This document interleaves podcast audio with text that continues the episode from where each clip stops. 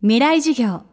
この番組はオーケストレーティング・ア・ブライター・ワールド NEC がお送りします。未来授業木曜日チャプター4未来授業。今週の講師は家入一馬さん。日本最大規模のクラウドファンディングサイトキャンプファイヤー共同創業者で現代表です。連続起業家として数々のベンチャーのスタートアップに関わる一方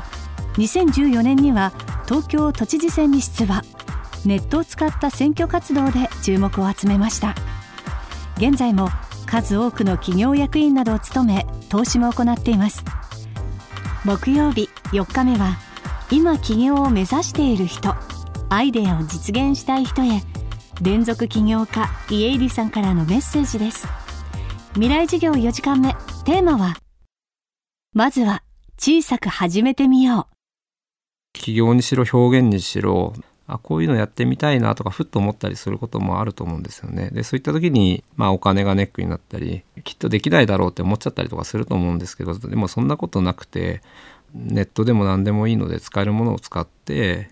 小さく立ち上げるっていうのはすごく大事な考え方じゃないかなって僕はいきなり成功しようとするからやっぱり怖くなって最初の一歩が踏み出せなくなってしまうだけであって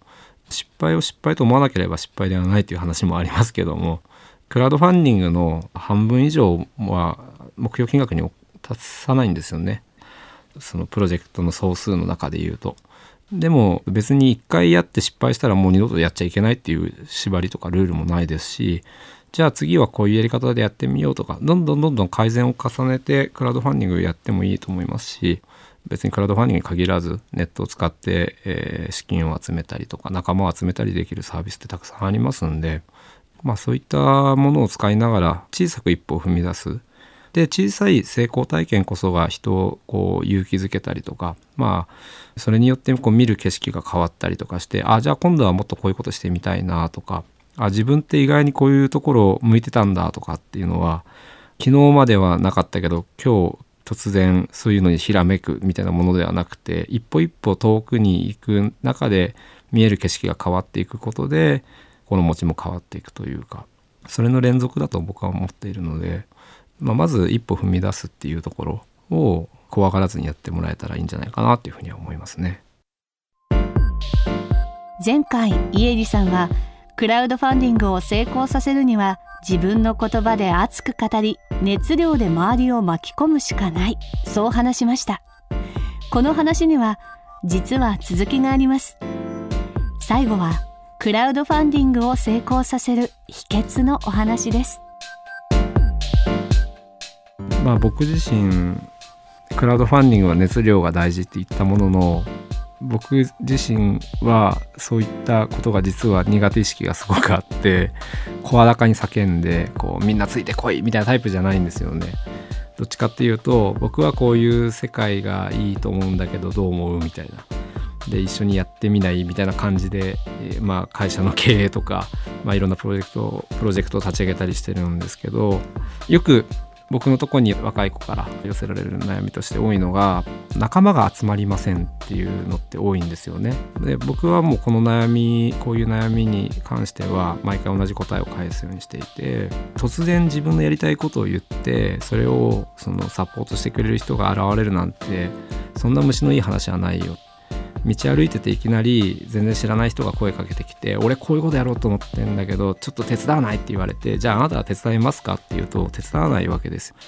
じゃあどうしたらいいかっていうとプロジェクいろんなプロジェクトにまずは参加して手伝うっていうとこから始めたらいいんじゃないかっていうふうに思うんですよね。まずジョインしてで自分ができるところをまず手伝ってみるそうやってる中でできた関係性っていつか自分が新しい何かこういうことやろうと思うっていうのが出てきた時に生きると思うんですよね。まあ西さんとかも同じだと思うんですよね全て同じだと思うんですよ。その関係性をいかに作るかってことにすごくこう力を注いできた方だと思っていてツイッターでもう一人一人にお礼をしたりとか、まあ、あとチケットを手売りするとかもやってたと思うんですけど分かりやすいとこで言うとやりたいこととか目指したい世界がもしあるのだとすればそれはもう本当になんか使えるものは使ったらいいなって思います。Twitter とか Facebook とかブログとか何でもまあ発信するツールはあるじゃないですか。本当に熱っぽく最初はフォロワー確かにゼロから始まるかもしれないですけどそれに共感する人たちって少しずつ増えていくのでそうやって仲間を作っていくっていうのはすごく大事なことだなと思います。それって別に今日からでもできるじゃないですか。ツイッターだって最初は誰だってゼロから始まるわけですしだからまあワープなんてできないっていうことなんだと思っていて少しずつ少しずつ自分の行動だったり発言に共感してくれる人を増やしていく。でいざという時に本当に動き出す時にそういったフォロワーの人たちが応援をしてくれる。まあそういうもんだと思ってますよね。そういうもんだと思います。なのでまあそのためにじゃあ今日何をするのかっていうのをまあ意識してやってもらえたらいいんじゃないかなっていうふうに思いますね。未来授業今週の講師は株式会社キャンプファイヤー代表家入一馬さん。テーマはまずは小さく始めてみようでした。そして来週からは10月に開催された特別公開授業 FM フェスティバル未来授業に登壇した講師の方々の授業を改めてダイジェストでお届けします。来週は東京大学大学院特任准教授松尾豊さんの講義です。お楽しみに未来授業この番組はオーケストレーティング・ア・ブライター・ワールド NEC がお送りしました。